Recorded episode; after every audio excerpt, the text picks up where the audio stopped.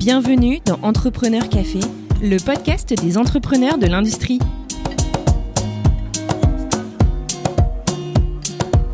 Bonjour et bienvenue dans ce nouvel épisode d'Entrepreneur Café. Moi, c'est Xavier Riquier, l'un des cofondateurs du podcast, et aujourd'hui, nous partons au Canada à la rencontre de Nessan Saran, cofondatrice et CEO de Can Forecast, start-up québécoise qui déploie de l'intelligence artificielle au service de l'eau, principalement pour le secteur des municipalités.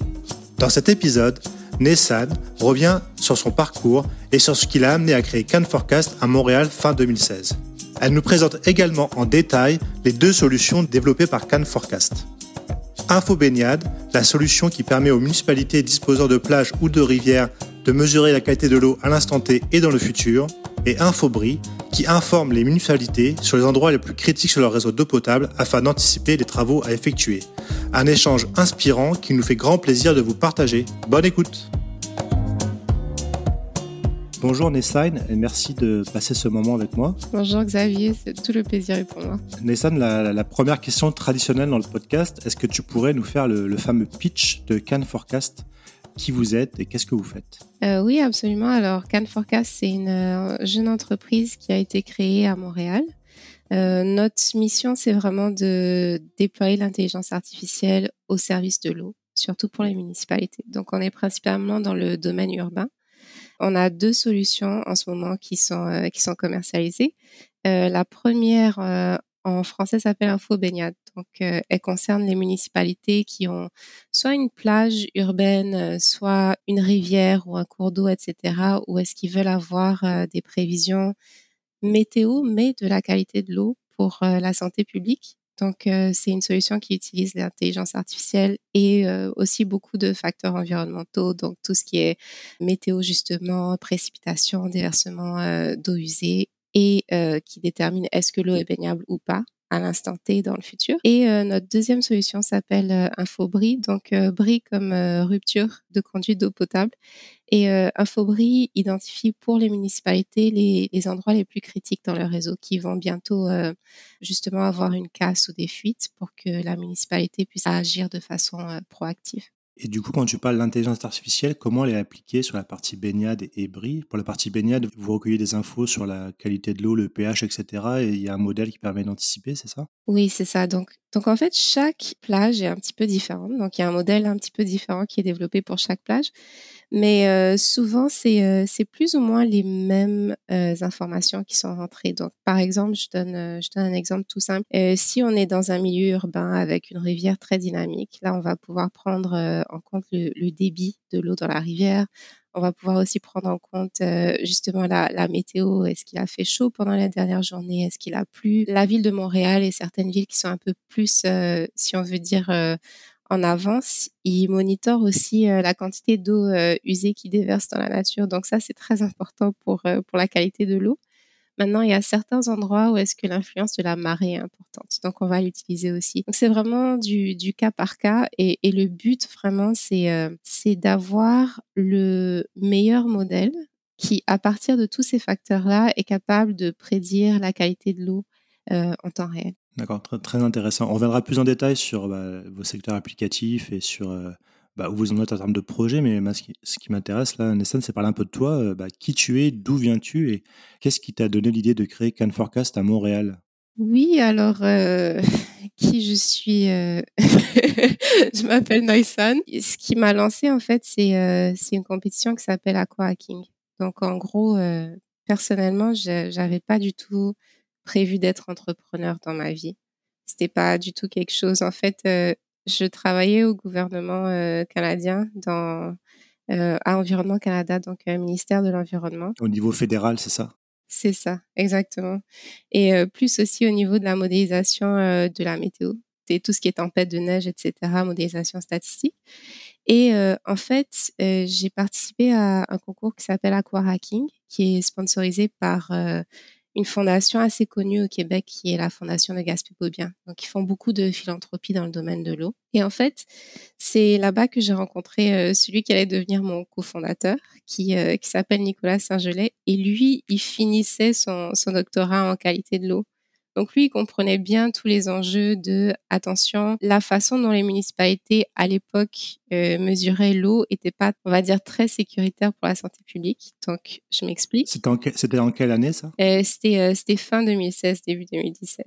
Donc euh, je, je, vais donner un exemple. En fait, euh, la façon classique de mesurer la qualité de l'eau au Canada, en tout cas, consiste à mesurer la quantité d'une certaine bactérie qui s'appelle E. coli qui est, souvent lié à toutes sortes d'intoxications euh, alimentaires et autres. Et en fait, la façon dont on fait, c'est qu'on prend un échantillon d'eau.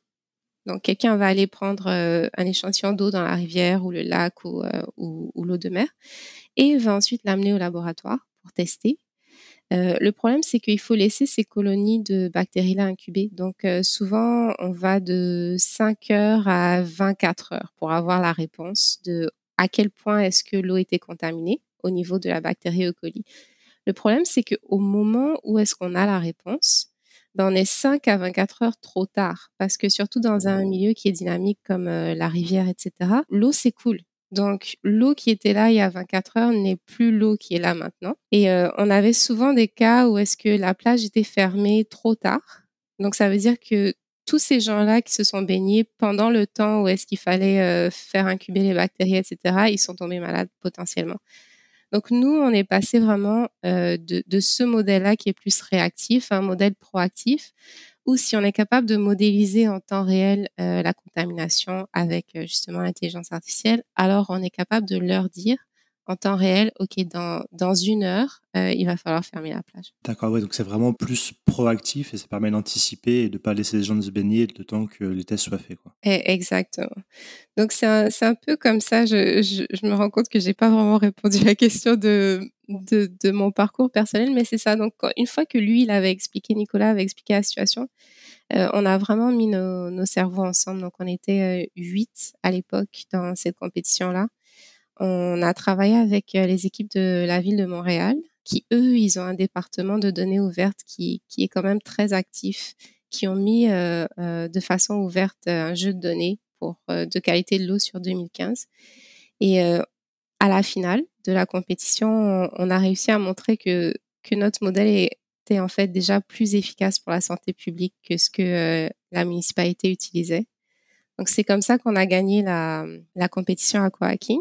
Et euh, moi, j'avais pas compris en fait que le but c'était de démarrer une start-up. Donc, je ah, ah d'accord. Donc t'avais fait ça plus pour le fun que pour vraiment. Euh... Exactement. Ah, c'est c'est original comme. c'est ça. Donc en fait, je me suis retrouvée à un moment où euh, de choix du coup euh, de, de qu'est-ce qu'on fait euh, étant donné la situation parce que moi j'étais j'étais très contente avec mon boulot euh, au gouvernement et euh, qui dit gouvernement dit aussi euh, sécurité d'emploi. Je savais normalement j'allais aller jusqu'en jusqu'à la retraite dans ce boulot-là. Et Nico, il finissait son PhD, donc lui aussi, ça l'intéressait beaucoup une carrière académique. Bon, c'est en, tout cas de mon côté, ce que j'ai fait, c'est que j'avais de la chance. L'emploi où j'étais permettait d'avoir une sabbatique de un an une fois dans sa carrière. Donc, certains, ils prennent ça pour faire un tour du monde, d'autres euh, pour, pour d'autres raisons. Et moi, je me suis dit, je vais, allez, je prends la sabbatique, j'essaye la start-up et au pire, si ça marche pas, je retourne. Dans un an, je reviens. Et puis... Euh. Voilà. Bon, on, on, mitige le risque comme ça. Et en fait, euh, c'est ça. Donc, j'ai pris ma sabbatique. Et euh, la chance qu'on a eue, c'est que la ville de Montréal vu qu'ils étaient là à la finale, qu'ils ont vu la démonstration de notre euh, preuve de concept, ils nous ont proposé un, premier mandat. Et euh, donc, dans la première année, on a eu la chance de faire ce premier mandat-là. Et euh, vu qu'ils ont, ils ont pu voir la qualité de notre travail, de fil en aiguille, on a eu deux, trois clients à la fin de la première année, ce qui faisait que moi, j'ai pu me payer euh, vraiment salaire minimum, mais c'était déjà une preuve que, que bon, il y a quand même quelque chose là. C'est pas, pas que du vent. Euh, du coup, euh, j'ai démissionné à la fin de l'année. Et c'est comme ça que, que la compagnie est née. Du coup, vous êtes associés tous les deux, parce que tu t'as dit à un moment, vous étiez huit pour, sur le projet, mais il n'y a que vous deux qui êtes partis sur le projet à 100%. Oui, c'est ça. C'est qu'en fait, euh, les huit, ils, ils, étaient un peu comme nous au début. On, on voulait, euh, on voulait faire quelque chose d'intéressant pendant l'été. Et, et après, quand on a gagné, qu'on qu'on nous a dit, bon, écoutez, la fondation est prête à vous euh, payer votre incorporation, etc., ça fait un choc parce que c'est un changement de carrière assez brutal, surtout si tu n'y as pas pensé. Donc, il y en a, y en a beaucoup vraiment qui qui étaient pas prêts à ce changement-là. Donc, du coup, c'est c'est moi et Nico qui, a, qui avons continué. Tu avais quel âge quand tu as du coup tu t'es lancé dans la startup? Est-ce que tu étais encore jeune ou... euh, ouais, ouais, ouais. Je pense euh, mi euh, vingtaine. Et donc tu disais qu'ils vous ont aidé à du coup à financer la création de la startup, euh, l'objet juridique, etc. Et que la ville de Montréal a, a financé euh, le premier projet avec, avec eux. Est-ce que ça, ça, vous a permis de tout de suite viabiliser le concept et après de, de vous étendre à d'autres municipalités au Québec? Comment ça s'est passé? Ça s'est fait naturellement ou est-ce que vous avez dû prospecter euh oui, c'est exactement ça. Ben, c'était un mélange des deux. Donc, euh, le premier mandat, on a vraiment eu beaucoup de chance avec la ville de Montréal. Euh, ce qui s'est passé aussi, c'est que comme ils ont vu qu'on a a fait du bon travail, ils nous ont présenté à la direction des réseaux d'eau, qui nous a demandé si on pouvait faire utiliser l'intelligence artificielle pour déterminer les, les conduites les plus à risque. Donc ça, c'est c'est eux qui ont eu l'idée d'Infobri, justement, notre deuxième produit. Donc, je dirais, à Montréal, ça s'est fait naturellement. Après, à l'extérieur de Montréal, on a vraiment dû prospecter. Euh, C'était pas facile les, premières années, surtout parce que personne nous connaissait. Et vraiment, ce qu'on a eu la chance, c'est euh, qu'on a, vraiment travaillé très fort pour nos deux premiers mandats. Donc, ça a fait des clients qui étaient contents, euh, qui nous ont permis d'avoir quand même ce, premier cas de succès-là qu'on pouvait montrer aux autres. Mais euh, la, prospection, effectivement, ça, c'est quelque chose qu'on a fait. Euh, et puis on connaissait rien. Moi et Nico, on est deux scientifiques, donc euh, on connaissait vraiment rien à tout ce qui est prospection, marketing, etc. Donc on, a tout découvert sur le tas et envoyer des emails, contacter les gens par LinkedIn, les succès, les réjections, beaucoup de réjections au début. Vous n'avez pas voulu faire appel à un, je sais pas si on peut dire un professionnel ou à quelqu'un dont cette expertise pour faire ça? Vous avez voulu faire ça vous-même? En fait, ça, c'est, c'est, une super bonne question parce que, ce que quelque chose que j'ai oublié de mentionner, c'est qu'on on est rentré aussi dans un incubateur de start-up euh, au centre-ville de Montréal qui s'appelle District 3. Et, euh, et en fait, bon, c'était, c'était aussi parmi le package que la compétition avait donné pour le premier prix, donc l'incubation à l'incubateur, plus le, les frais d'incorporation. Et en fait, là-bas, ils nous ont expliqué donc à l'incubateur que euh, c'était pas une très bonne idée pour les entrepreneurs au début d'embaucher quelqu'un pour faire la vente.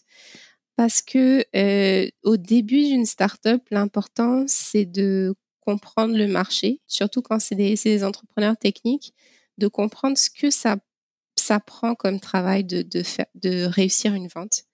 Et euh, pour eux, c'était vraiment important que c'est nous qui faisions ce travail-là. Donc, euh, on les a écoutés. Je pense, je pense que c'était une très bonne chose parce qu'on a, on a appris à la dure beaucoup. Euh... Votre côté ingénieur fait que euh, vous frottez aux clients potentiels, peut-être adapter votre produit pour qu'il soit plus près des besoins aussi, peut-être? Absolument. Absolument. C'est ça tout le but euh, de, de toi-même aller voir si, bon, ce que tu as développé, ça rend une ville contente, mais est-ce que c'est assez pour, euh, pour monter une entreprise avec plusieurs personnes dans l'équipe, etc., qui sont payées de façon régulière? Donc, c'est, c'est un peu ça. Je te dirais, ça ça s'est pas fait euh, sans, euh, sans heurte. On a, on a quand même beaucoup appris.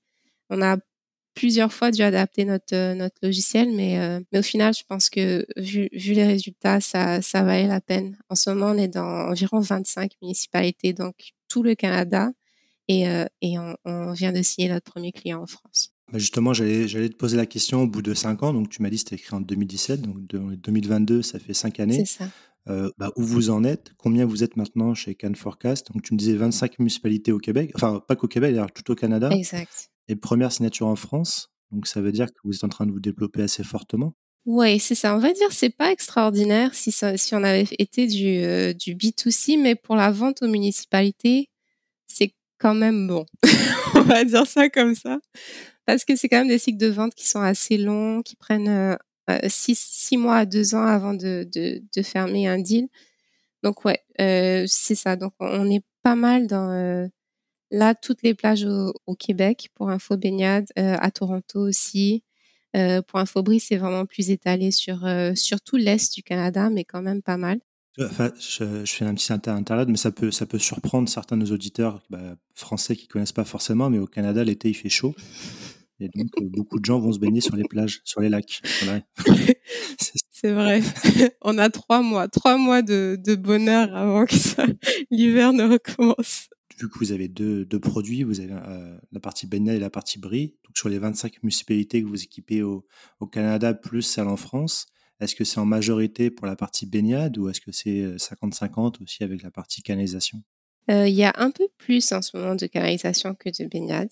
Mais euh, là, il y a aussi de la redondance. Donc, il y a certaines municipalités qui sont clientes pour les deux en ce moment. Et pour dire, je, je parle de ces deux-là, mais en fait, euh, je pense ce qui fait notre force vraiment en tant que jeune entreprise, c'est que toutes nos solutions, on les a développées avec les clients et en réponse à, à un besoin du client. Donc, euh, Là, il y a trois autres solutions que, qui sont en développement avec des villes en particulier qui, qui, vont arriver bientôt sur le site internet aussi. Euh. Vous êtes, j'ai oublié de te poser la question, mais du coup, vous êtes combien maintenant chez Can Forecast euh, On est 12. Petite équipe, mais l'objectif pour nous, c'est de rester petit. On va être efficace plutôt que d'être une plus grosse équipe, mais où est-ce que l'efficacité se perd parce qu'il y a il y a plusieurs niveaux dans le partage de l'information. Vous êtes tous basés à Montréal? Avant la pandémie, oui, mais euh, depuis le Covid, en fait, on s'est rendu compte qu'on pouvait embaucher de, de, partout. Du coup, on a on a une personne euh, en Alberta, euh, une autre à Toronto, et puis on a on a un statisticien qui qui a passé l'été en France. Là, en ce moment, il est encore en France, mais ça ça va. En fait, ça se fait bien, je trouve. Pas de problème de décalage horaire? Non, c'est ça. En fait, ce qu'on a demandé, c'est que tout le monde soit euh, ait un overlap de 4 heures par jour. Donc, tu te débrouilles. Mais il faut que tu sois là 4 heures avec tout le monde. Ouais, c'est intéressant. Entre la personne qui est en Alberta et celle en France, euh, il faut trouver le 4 heures de commun. Mais euh, C'est ça. C'est ça. Je pense qu'il travaille un peu tard, celui qui est en France, mais, mais il est bien content parce que du coup, il passe son été là-bas. Et je me posais la question, tu as dit 25, euh, donc, 25 euh, municipalités au Canada donc, euh, et une en France. Est-ce que vous avez essayé de démarcher votre, votre grand voisin américain? Parce qu'il y a quand même aussi beaucoup de plages et de municipalités là-bas. Pourquoi, pourquoi vous avez déjà une municipalité en France et pas encore aux États-Unis? Est-ce que c'est un choix de votre part? En fait, on a, on a commencé la France avant les États-Unis, principalement parce que la France, c'était plus pour la baignade et euh, c'est vraiment une préférence de Nicolas. Il a, préféré aller en France qu'aux États-Unis pour commencer. Euh, moi, de mon côté, on vient de, on commence à démarcher depuis, je te dirais même pas deux semaines, les États-Unis pour la les canalisations.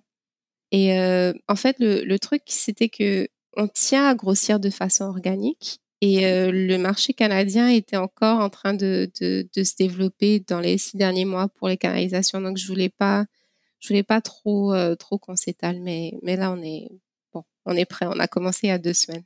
Je te, dirai dans, six mois ce que ça donne. Pour faire un petit focus sur le sujet des canalisations, est-ce que tu peux nous expliquer quel est le besoin actuel d'une municipalité sur cette thématique? Et en quoi votre solution peut y répondre? Parce que je pense que c'est un sujet que les gens n'ont pas forcément conscience, l'importance des canalisations et les problématiques qui peuvent être liées à ça. Ouais, ouais, en fait, c'est euh, le grand oublié de, de, tout le monde. En fait, faut, faut savoir, plus les, les villes sont, euh, sont importantes, donc en population, normalement, plus elles ont été bâties il y a longtemps, et le temps que les gens s'accumulent. Et en fait, plus les canalisations ont été bâties il y a longtemps. Donc, euh, je ne vais pas parler de Rome là avec ses, ses, aqueducs millénaires, mais prenons un cas comme Montréal ou Toronto. Euh, y a, les canalisations ont été construites à partir de la fin des années 1800. Et euh, ces canalisations-là, elles sont dans le sol. Donc, euh, tant que ça produit de l'eau et que ça ça casse pas, tout le monde s'en fout, pour être complètement honnête. Et euh, personne les voit. Et c'est comme euh, les vaisseaux sanguins dans le corps, à moins qu'il y, a un problème, on s'en fout de nos vaisseaux sanguins. c'est un peu la même chose pour les canalisations d'une ville. Et euh, le problème, c'est que du coup, de d'élection en élection, pendant la, le siècle passé, il y a quasiment aucun politicien qui a, qui a voulu mettre du budget là-dedans parce que le budget est plus intéressant quand il est utilisé sur des projets visibles qui font que euh, la population. Pour se faire réélire. Exactement. Donc c'est vraiment ça qui s'est passé. Donc euh, beaucoup de négligence au niveau de, de l'entretien et canalisations. Et maintenant, on se retrouve avec un gros déficit d'entretien. Donc, ça veut dire qu'il y a vraiment beaucoup de ces canalisations-là qui auraient dû être remplacées dans les décennies passées qui n'ont pas été et qui sont en train d'approcher leur fin de vie utile. Donc, qui vont bientôt casser et qui sont en train de casser justement. Et euh, les municipalités ont toujours le même budget ou même des fois moins de budget pour les remplacer parce qu'il y a d'autres priorités. Donc c'est là qu'on intervient en fait. C'est pour ça que la ville de Montréal nous avait approché au début. Et, c'est vraiment ça le principe d'Infobris, c'est qu'on va prendre dans une municipalité tout son historique, donc euh, l'ensemble du réseau euh, d'eau potable, les différents matériaux, les dates d'installation quand elles sont connues, les diamètres, euh, le type de sol, l'information sur euh, le trafic. Donc, il faut savoir que plus il y a du trafic au-dessus de la canalisation, plus ça crée euh, des vibrations qui peuvent endommager la canalisation en dessous, etc. Et en fait, avec ça, on prend aussi un historique de toutes les fuites et les casses qu'il y a eu dans le passé. On va dire les dix dernières années sont bonnes en général au Canada parce que les gens ont commencé à mettre à jour leur base de données, etc. Avant ça, c'est moins utile, mais on prend ce que la ville a. Et le but de, de, ce modèle-là euh, d'intelligence artificielle, c'est d'essayer de relier les euh, casses qu'il y a eu dans le passé avec certains groupes de canalisation qui vieillissent très mal. Donc ça, ça se peut que par exemple dans, une, ville en particulier, c'est euh, toutes les canalisations. Je, vais donner un exemple là, en, fonte grise de petits diamètres qui sont à haute pression, mais c'est elles qui, qui, qui, vieillissent très mal. Et on va prioriser ces canalisations-là par euh, probabilité de casse dans les cinq prochaines années. Et après ça, on fait quelque chose d'autre, c'est qu'on a la probabilité que ça casse, mais aussi euh, la conséquence d'une fuite. Si tu as une fuite quelque part dans un champ agricole perdu, à un moment donné, c'est grave, mais pas tant que ça. si on a une fuite, mais dans la canalisation qui euh, sert en eau un hôpital au centre-ville, là, on va avoir un gros problème parce que si euh, il va falloir couper l'accès à l'eau à, un hôpital, vous imaginez le, genre de problème qu'on peut avoir au niveau de, la vie des patients, etc. Donc, on va avoir la probabilité que la canalisation brise dans les futurs euh, cinq ans multipliée par la conséquence. Donc, à quel point c'est grave si ça arrive? La, criticité, en fait, c'est ça que vous allez évaluer. Absolument.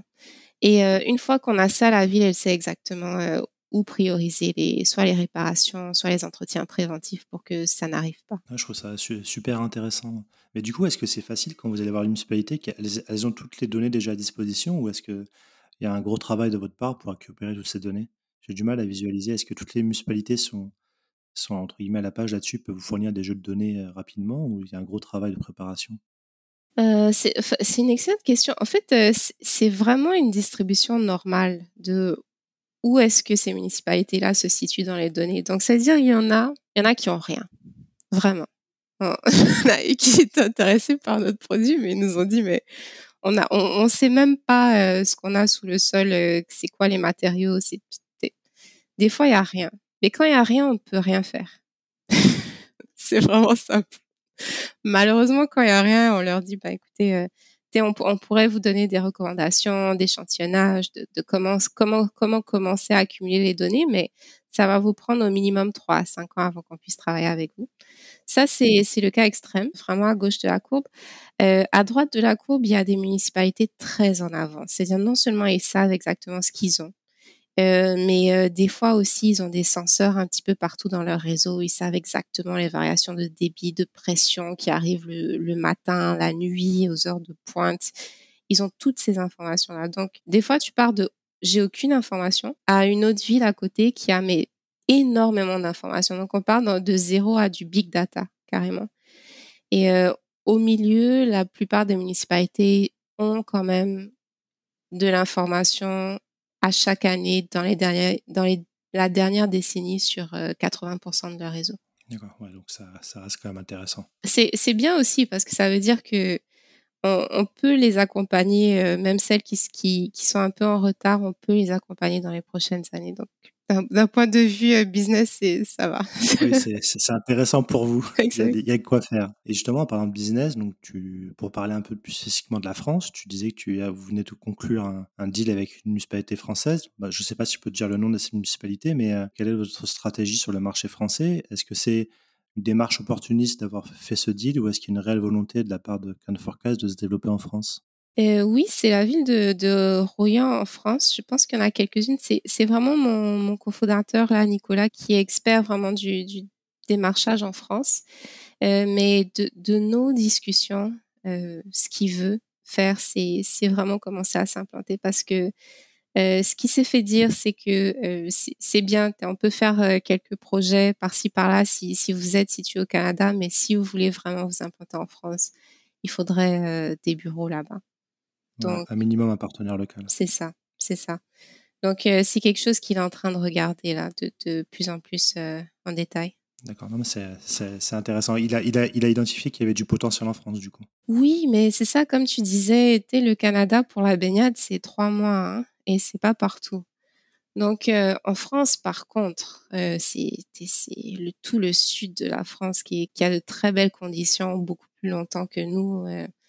Et les plages sont plus proches aussi qu'au Canada parce que les villes canadiennes, comme on discutait avant le début de l'épisode, sont, pas mal éloignées. Donc. ça veut dire que potentiellement il y a la France, mais il y a tous les pays euh, qui ont euh, beaucoup de spots de baignade. Donc ça veut dire vraiment un marché euh, au niveau monde qui est quand même assez énorme pour vous. Si vous arrivez à, à vous structurer à des marchés, potentiellement il y a de quoi faire pour les prochaines, pour les prochaines années. Oui, oui, c'est ce qu'on espère. On croise les doigts très fort.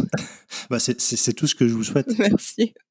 Nessan, on arrive au, au bout de l'entretien. La, la, question traditionnelle qu'on pose euh, aux entrepreneurs qu'on interviewe, c'est euh, si tu avais un conseil à donner à, à quelqu'un qui aimerait entreprendre mais qui ne sait pas trop comment s'y prendre, quel serait ce conseil ou quel serait le, piège selon toi à éviter? Piège à éviter, je pense, c'est perfectionnisme. Ça, c'est sûr. le conseil, ben ça, ça va de pair avec le piège justement, c'est juste de se lancer. Parce que quand je repense à nous au début, moi et Nico, on connaissait rien. Je veux dire, était bon dans ce qu'on faisait techniquement, mais c'est tout. je veux dire, on n'avait aucune connaissance en démarchage de clients, comment embaucher, comment payer les gens, comment euh, faire une stratégie marketing, comment même monter une équipe de... Dé... Enfin, on comprenait rien. Mais ce qu'on savait, c'est qu'on était bon techniquement, qu'on était intéressé par les problèmes de nos clients et puis qu'on était prêt à, à, mettre les heures pour, euh, pour s'assurer que ce qu'on faisait avait de la valeur pour eux. Et je pense qu'ils l'ont vu en fait, nos clients. Ils ont vu que bon, on était jeunes et puis euh, on n'avait pas beaucoup d'expérience dans, dans l'entrepreneuriat, mais ils ont vu la volonté et puis le, le travail qu'on allait faire pour eux plus qu'une firme bien établie allait mettre euh, du, temps pour, euh, pour ces villes-là, nous, on était prêts à mettre euh, 4-5 fois ces heures-là, s'il fallait. je trouve c'est intéressant, ton côté, tu disais perfectionniste, c'est de ne pas l'attendre d'avoir le produit parfait avant de se lancer. C'est ça. C'est ça, parce qu'au final, les gens, les gens s'ils voient que tu, tu es prêt à te démener pour eux, si tu es prêt à vraiment faire le travail, ils, ils te donnent une chance. Bon, c'est sûr qu'il y a plein qui vont pas te donner une chance aussi, mais si tu essayes, on va dire, euh, si tu parles à 100 personnes, il y aura assez de personnes qui vont te donner une chance pour que tu puisses commencer à, à, à bâtir ton entreprise. Non, mais je trouve que c'est un, un, très beau message que tu, que tu passes. Euh, bah, écoute, j'espère, euh, je souhaite tout le meilleur pour Can Forecast en, en espérant vous voir en, en, France sur toutes les plages très rapidement. Merci beaucoup, Xavier, très apprécié.